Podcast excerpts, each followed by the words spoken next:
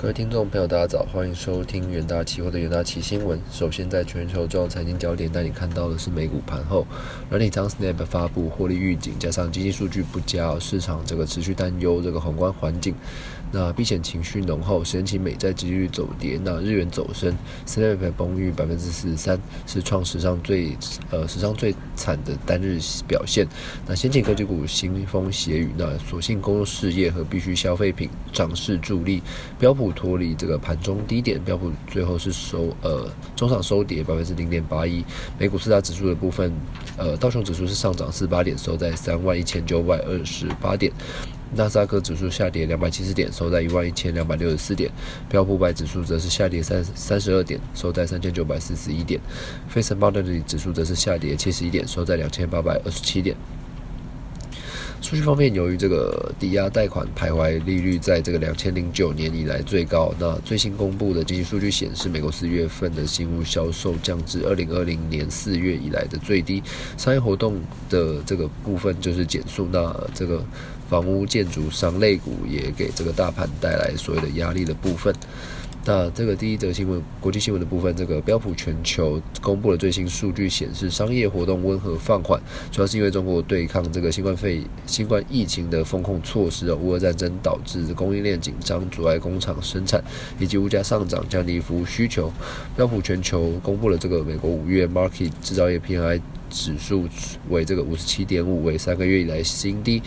那符合市场预期，但低于四月的五十九点二。那五月 market 综合 PNI 初值受到这个通膨压力上升，那供应商交货时间恶化以及这个需求成长疲软影响，降至五十三点八，那前值为五十六，创下四个月以来的这个最慢增速。那尽管最新的这个商业活动数据是不及市场预期哦，但高于五十的这个荣枯线，表明企业是持续的扩张哦。那与目前第二季强劲的经济是成长为一致的。那先前美国第一季经济成长。受创纪录的这个贸易逆差拖累出现萎缩，那不过国内的需求仍然为强劲，家庭支出成长以及企业扩大设备投资。那观察细项哦，这个五月生产指数从四月的这个五十七点六降至五十五点二，那主因也是受到这个原物料进一步的短缺，那供应商交货延期影响，同时也推高未完工未完成的这个订单指数。五月价格指数是从四月的八十一点九升至八十四点九，那表明工厂加大员工聘呃聘雇的力道。那此外，中国在防疫政策。让其最大金融中心上海关闭了，也影响美国工厂商业活动。那第二则国际新闻看到，这个开发中国家的这个粮食保护主义逐渐抬头，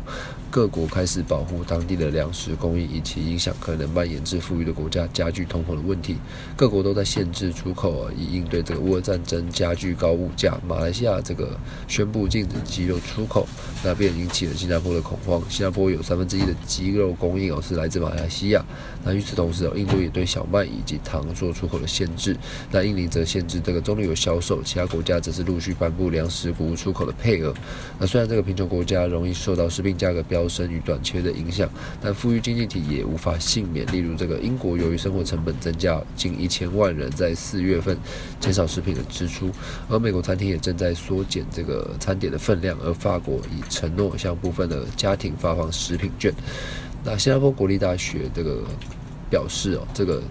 呃，食品价格上涨对穷人造成不利呃不成比例的影响，因为他们收入大部分的都用于这个购采购这个食品上，而在这个乌战争导致粮食出口受阻、供应链混乱的这个影响之下，联合国农粮组织哦，这个粮食指数是自二零二零年中以来哦，共攀升至呃攀升逾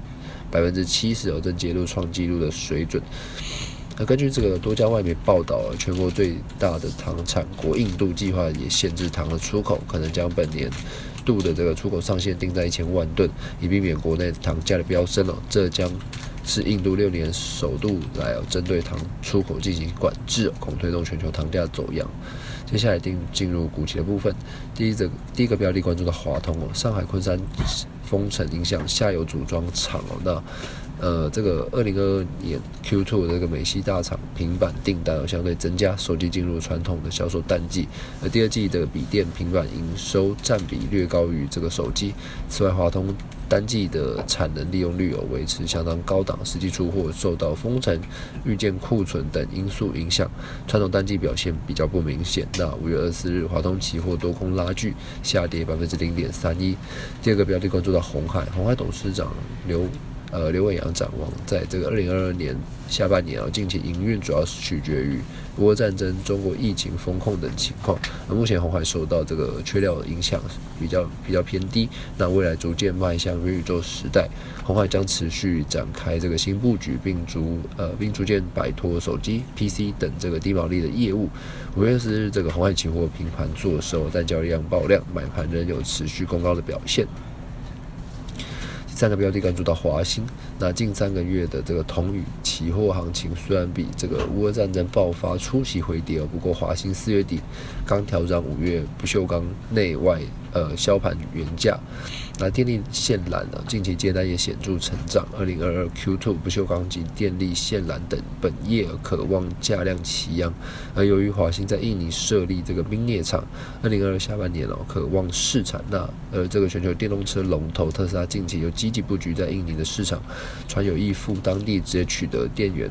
呃电池原料镍，那有望这个。华兴绿能领域保持这个高涨动能。那五月二十日，华兴期货是延续多方的表态，是上涨百分之二点一六，那居于长短均线之上。那投资人呢都可以留意相关的股期标的。也，那今天就是 以上就是今天的重点整理，谢谢各位收听，我们明天元大期新闻再见。